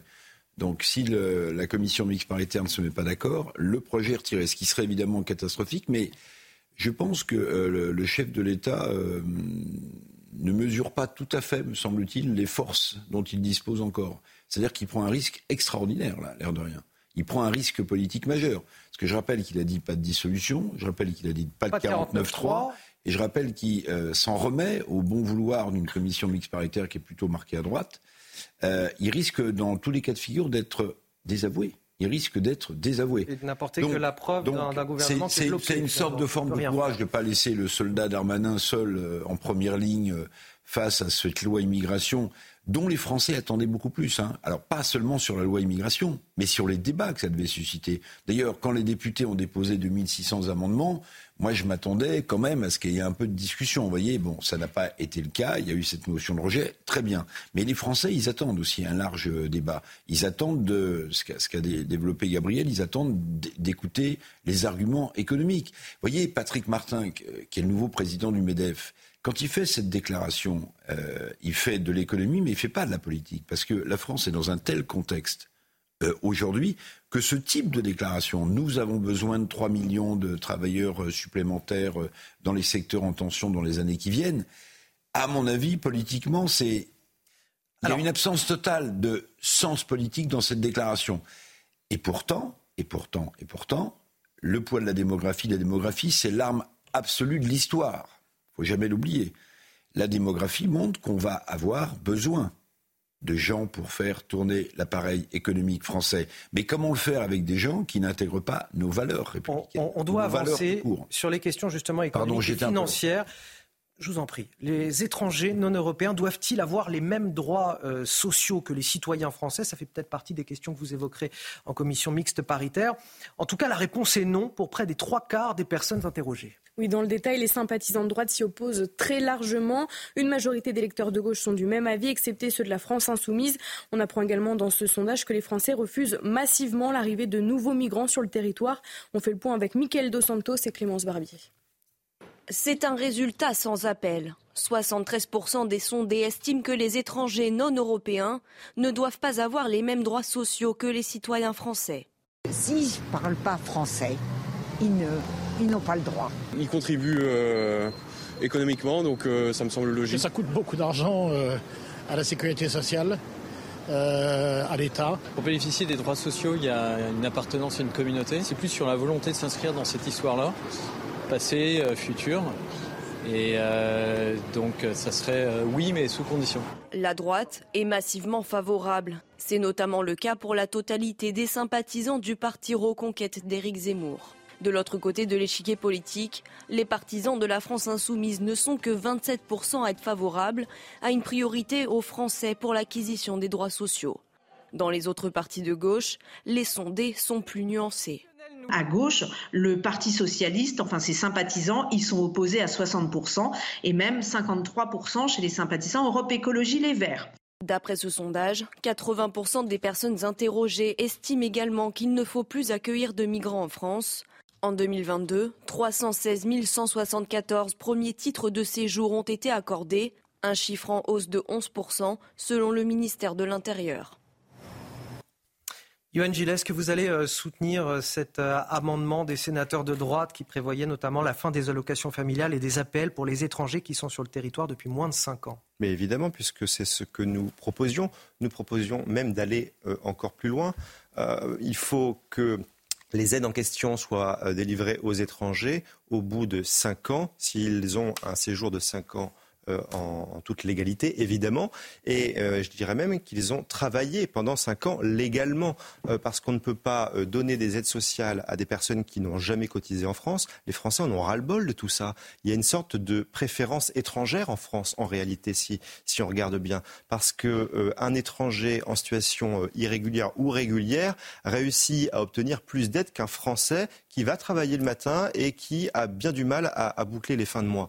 On a de la préférence France euh, étrangères aussi dans l'attribution des logements. Comment est-ce que l'on peut accepter aujourd'hui que des personnes en présence irrégulière sur le territoire national se voient attribuer un logement de secours alors même que tant de Français n'arrivent pas à se loger? Moi, dans ma circonscription, j'ai rencontré des retraités qui dormaient dans leur voiture. Est-ce qu'on se rend bien compte? En 2023, et d'ailleurs vous en aviez parlé sur votre antenne, en 2023, vous avez des Français qui travaillent euh, ou qui sont retraités, qui ont travaillé toute leur vie et qui se retrouvent à dormir dans leur voiture. Donc ce que les Français disent à travers ce sondage, c'est qu'ils en ont marre finalement de payer toujours pour tout le monde, pour la terre entière. Et ce que dit également ce sondage, indirectement, c'est que les Français réclament une priorité nationale, cette priorité nationale que nous, nous réclamons depuis tant d'années. Allez, 8h17, quasiment sur CNews, c'est l'heure du rappel de l'actualité avec Marine Sabour.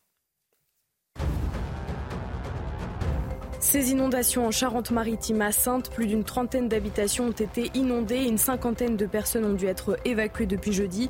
Les 140 détenus de la prison de la ville ont dû eux aussi être évacués alors que les sols étaient déjà particulièrement humides après les précipitations de septembre et d'octobre.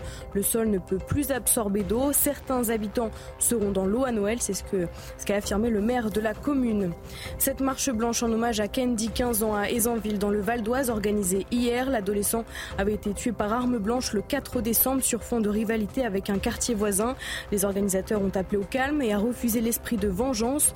L'auteur présumé du coup de couteau mortel, un adolescent de 17 ans, a été mis en examen pour assassinat.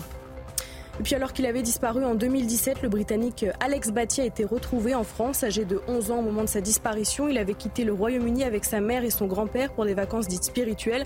Il a été retrouvé en bonne santé après avoir marché pendant quatre nuits.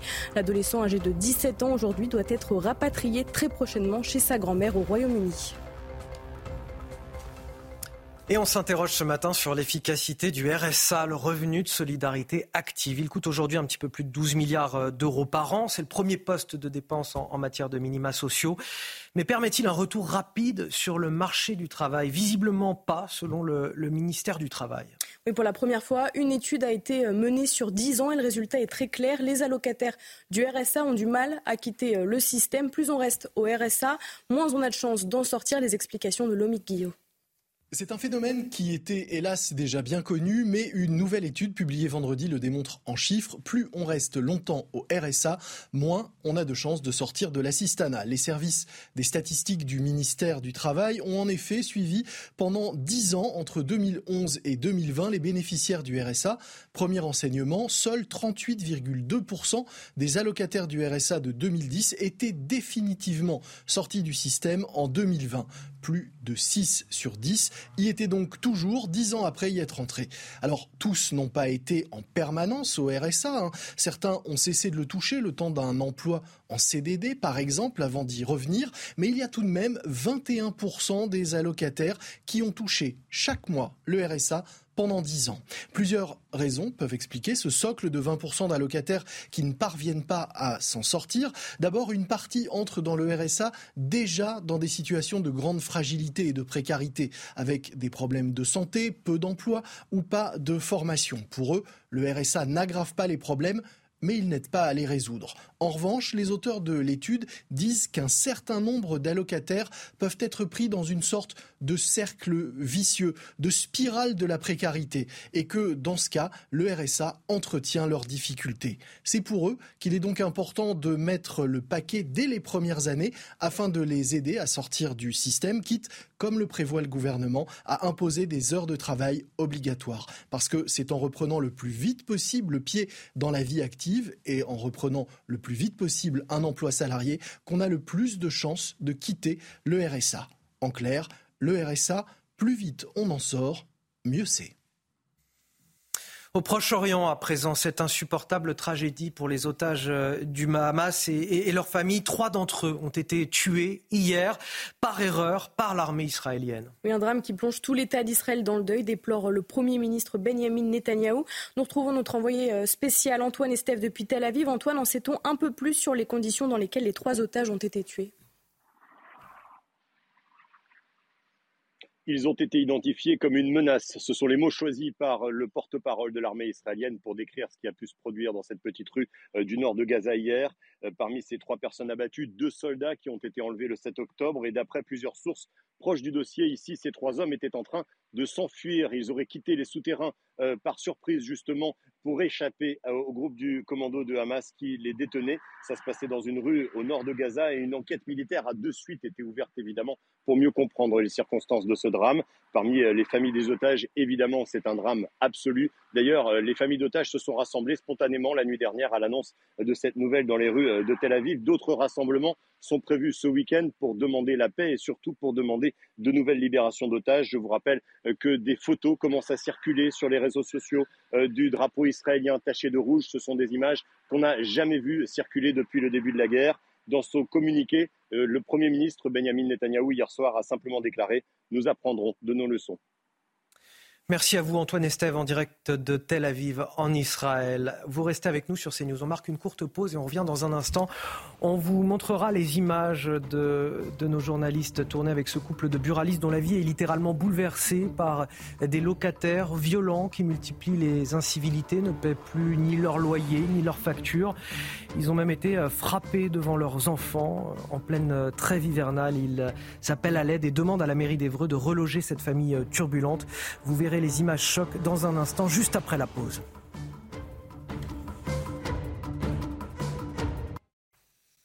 La matinale week-end sur CNews, dernière ligne droite, toujours avec Marine Sabourin, Éric Revel et Gabriel Cluzel pour commenter toute l'actualité. Voici les titres de votre journal de 8h30. À la une, ce couple de buralistes dont la vie est bouleversée par des locataires violents qui multiplient les incivilités, ne paient plus ni leur loyer ni leurs factures. Ils ont même été frappés devant leurs enfants. En pleine trêve hivernale, ils appellent à l'aide et demandent à la mairie d'Evreux de reloger cette famille turbulente qui leur gâche la vie ainsi que celle de leur voisinage. Les images sont particulièrement choquantes. Vous les verrez dans notre reportage dès le début de ce journal.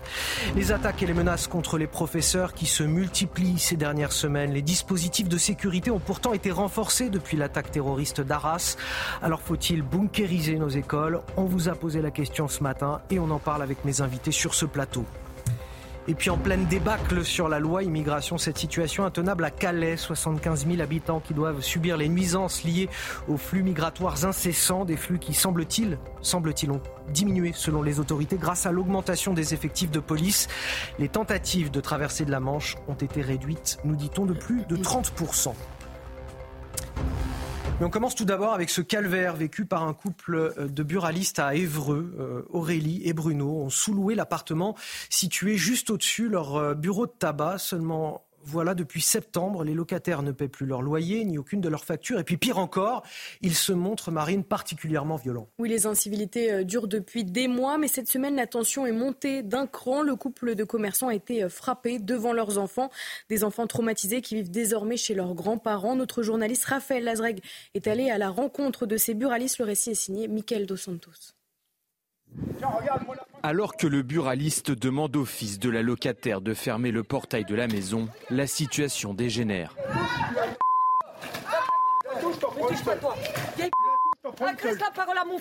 Incontrôlable, la mère de famille assène deux coups de poing à la compagne de Bruno. Âgés de 6 ans et demi, les enfants du couple, choqués de voir leur mère le visage en sang, se réfugient chez des voisins. Le médecin va appeler la police. Une semaine après les faits, Aurélie en garde encore les stigmates. Les agresseurs, eux, continuent d'agir en toute impunité. En disant ma femme, t'as vu tes belles Loyer impayé, agression, acte de vandalisme, le couple vit un enfer depuis l'arrivée de cette famille en mai dernier. Date à laquelle Aurélie et Bruno les ont accueillis comme sous-locataires. Des, des, bruits à toute heure du jour et de la nuit, des machines à laver à n'en plus finir. Les voisins nous alertent pour nous signifier toutes ces, toutes ces gênes. Euh, notamment celle du barbecue qui a failli mettre le feu dans l'appartement d'une de nos voisines quand même.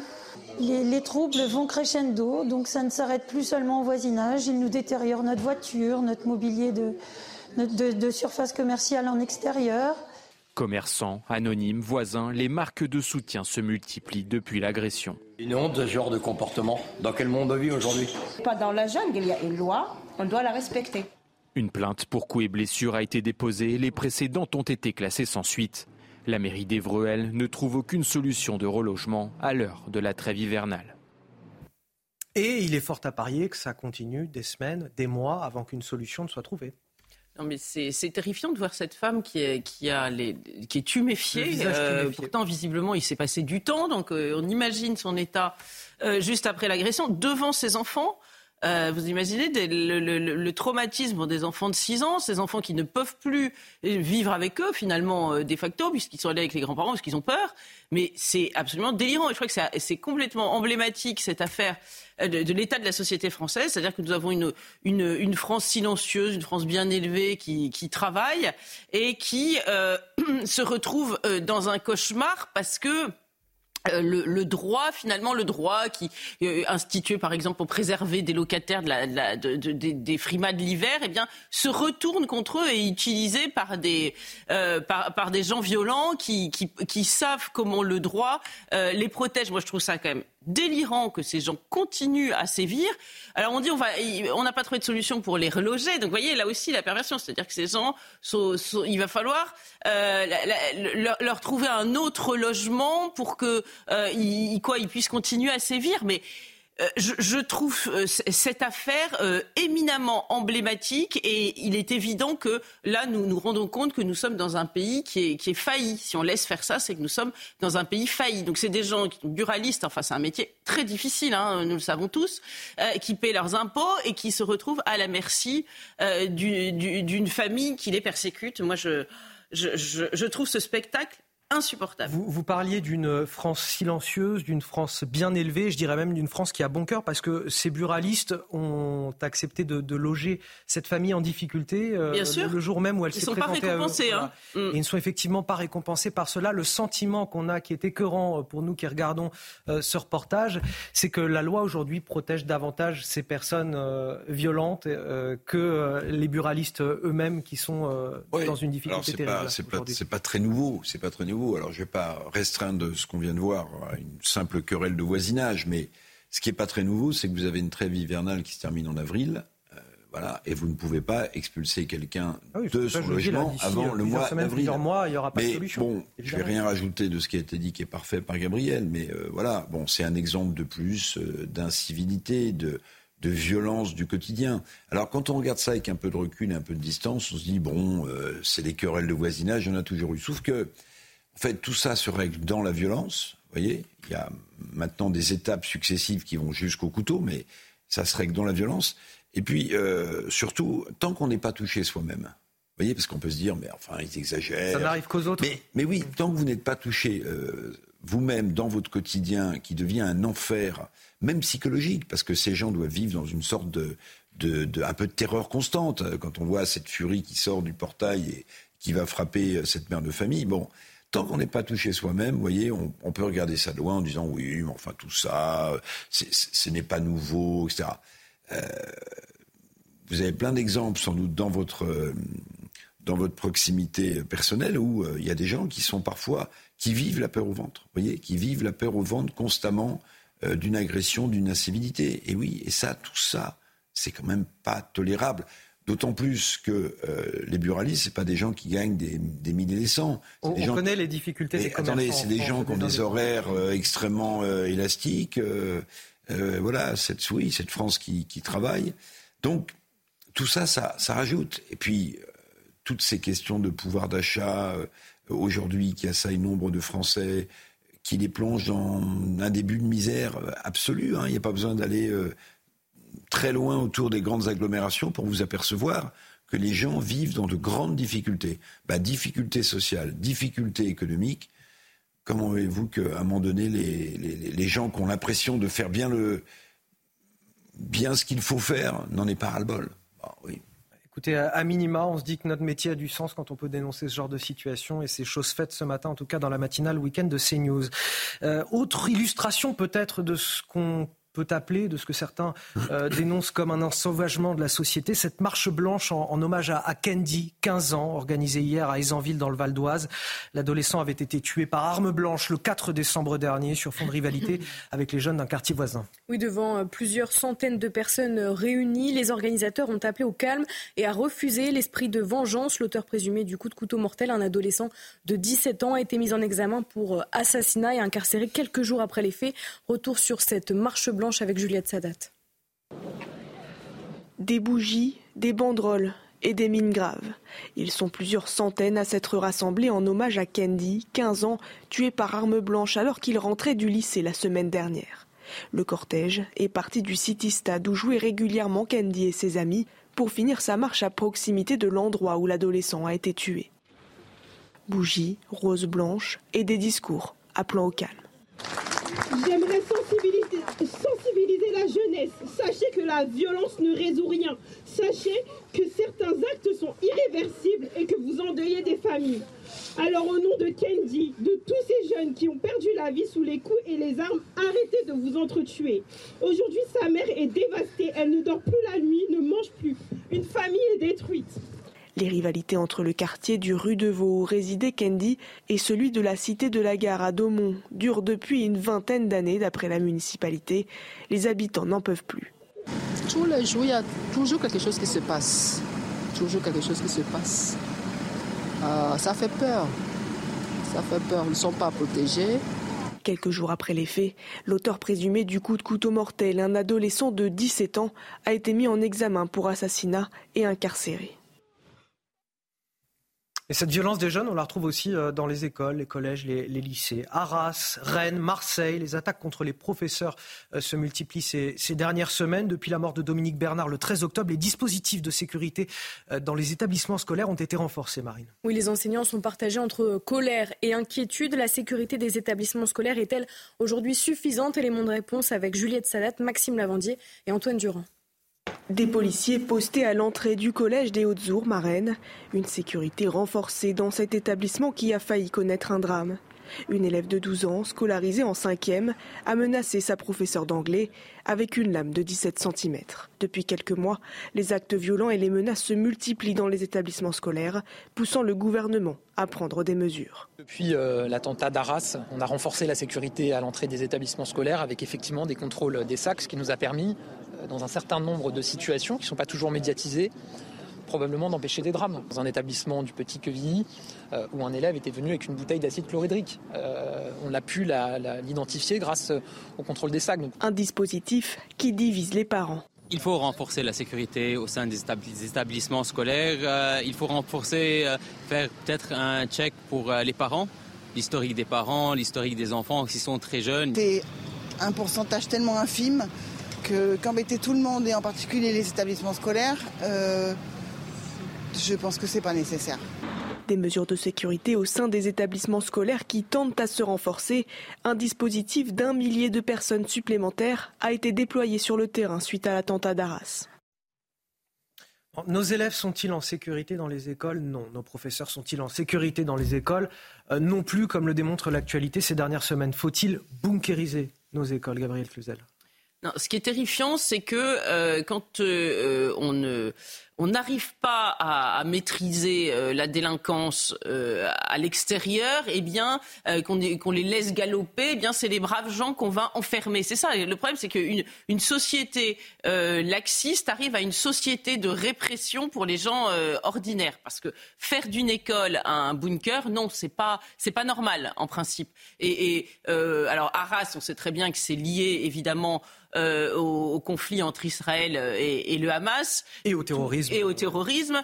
Et on sait très bien que le, cheval de Troie de, tout cela, eh bien, c'est l'immigration. Au lieu de, surveiller, d'avoir des frontières, de, bunkériser finalement notre pays, eh bien, on recule ces frontières et on, on, bunkérise les écoles. Et chacun individuellement doit établir ses Mais propres frontières autour de lui. Chacun euh, va aussi hein. établir sa stratégie parce que les parents, quand ils voient ça, on parle des, des, des parents, des professeurs menacés, mais les enfants aussi sont menacés. Moi, j'ai un fils de 12 ans. Quand je vois la fille de 12 ans qui est arrivée avec un, en cinquième, qui est arrivée avec un couteau long comme ça, en, menaçant son professeur, je me dis, elle pourrait aussi bien menacer les autres élèves. Donc, il va y avoir une stratégie des parents qui va consister à, à mettre leurs enfants dans le privé, par exemple, dans des écoles plus sûres.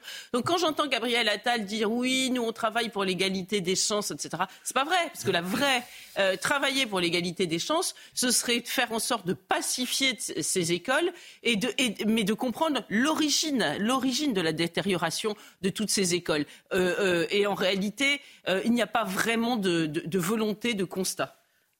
Quelle est votre analyse, Eric Est-ce que c'est ça, ça, empêche pas les écoles privées d'être victimes de ce genre de faits quand même, même si voilà. Donc moi, je pense que c'est toute la chaîne en fait de, valeurs qui, qui ne fonctionne plus.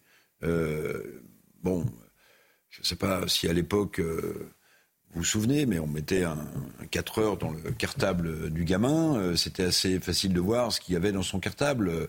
les, parents accompagnaient ou n'accompagnaient pas, mais il y avait un suivi aussi des parents. Aujourd'hui, pardonnez-moi, mais une, gamine de 12 ans qui part avec un couteau de, et une lame de 15 cm dans, dans son manteau, dans, enfin, ça, enfin, ça paraît. Les, parents ont une responsabilité. Euh, les enseignants euh, ont tellement été euh, dévalorisés au propre comme au figuré. Leur autorité s'est tellement effondrée depuis les décennies mai 68 que aujourd'hui ils en viennent à être des, punching balls en réalité. Ils en viennent à être des punching balls. Alors il y a l'affaire des couteaux, mais il y a aussi la façon dont on s'adresse à des profs. Vous savez, j'ai mis un, tweet l'autre fois, euh, euh, et les gens avaient l'air étonnés. Mais quand j'étais euh, élève au lycée Jules Curie de Nanterre, quand un prof me disait quelque chose, vous savez quoi, mon cher Anthony? Je baissais les yeux. Enfin, non seulement, alors j'étais parfois turbulent, mais je veux dire, le prof avait une autorité. Le prof représentait quelque chose. Mais parce que, parce que vos, vos, vos parents probablement lui cédaient l'autorité qu'il méritait à ce moment-là. Oui, mais bien sûr. C'est pour ça que j'ai parlé de toute la chaîne de valeur. Mais pas seulement ça. C'est qu'on était dans un contexte où les valeurs, appelez-les ce que vous voulez, euh, françaises, républicaines, hmm. étaient beaucoup plus respectées. En fait, c'est toute cette chaîne-là, c'est toutes ces décennies-là d'affadissement, d'affaissement que l'on paye aujourd'hui. Donc évidemment, on est, euh, on est choqué, on est interpellé quand on voit une gamine de 12 ans avec un couteau.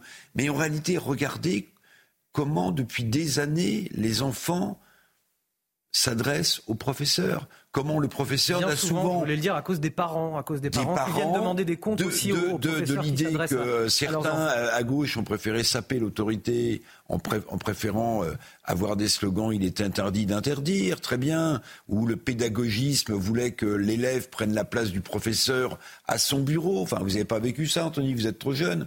Mais voilà, donc on inversait les valeurs.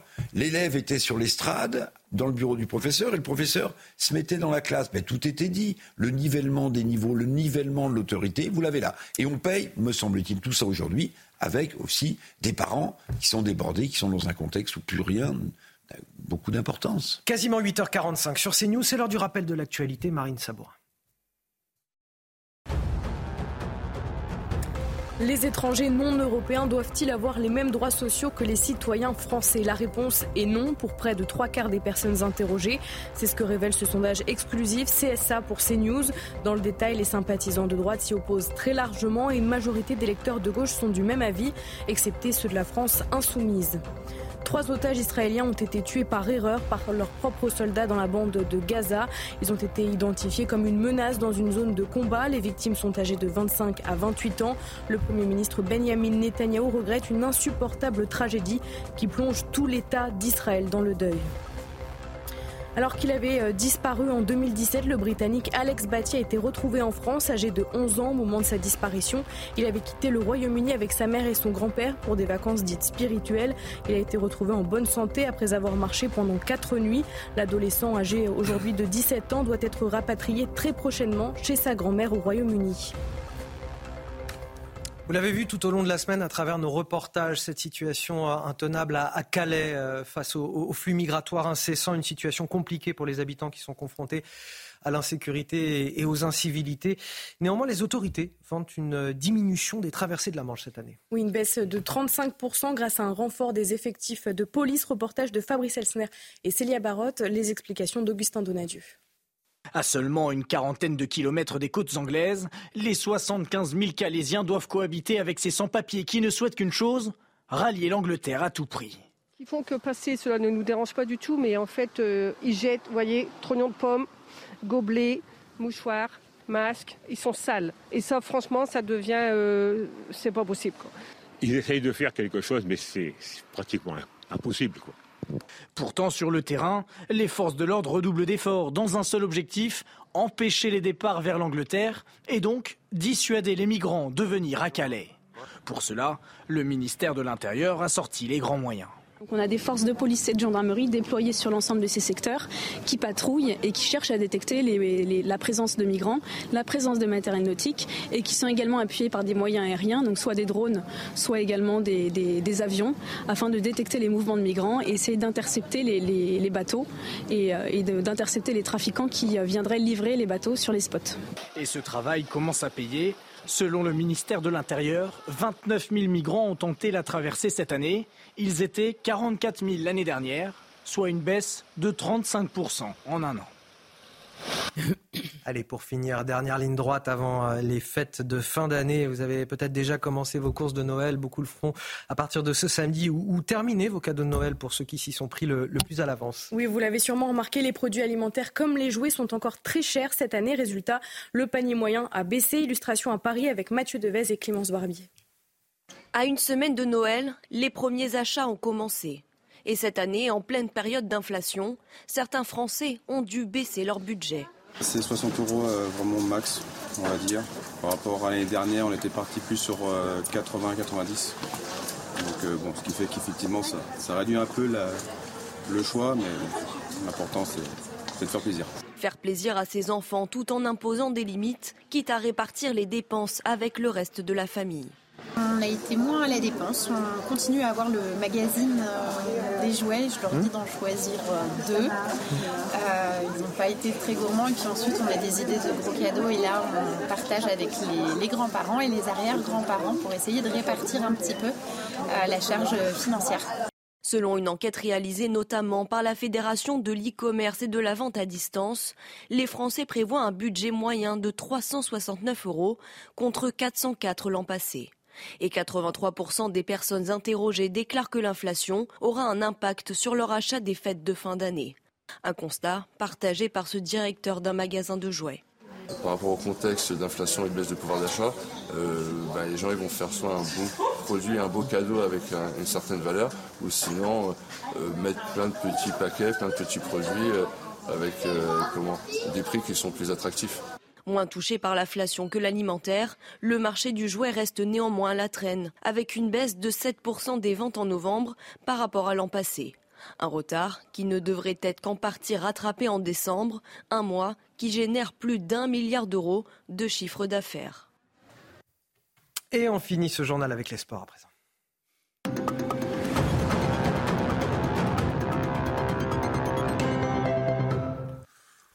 On commence, euh, Marine, avec du handball. Euh, L'OL face à Monaco lors du premier match de la 16e journée de Ligue 1. Et c'est pas du handball, c'est du football. Pardonnez-moi. Bah oui, oui. les Lyonnais euh, ont réalisé le, hold-up. C'est le football. c'est plutôt ça, oui. Les Lyonnais ont réalisé le hold-up parfait en principauté. Résultat, un but à zéro. J'ai fini au rentré en cours de match, inscrit le seul but de la rencontre à la 85e minute. Les Lyonnais enchaînent une deuxième victoire de suite et peuvent espérer passer les fêtes de fin d'année hors de la zone rouge. Donc on va quand même parler de, de handball.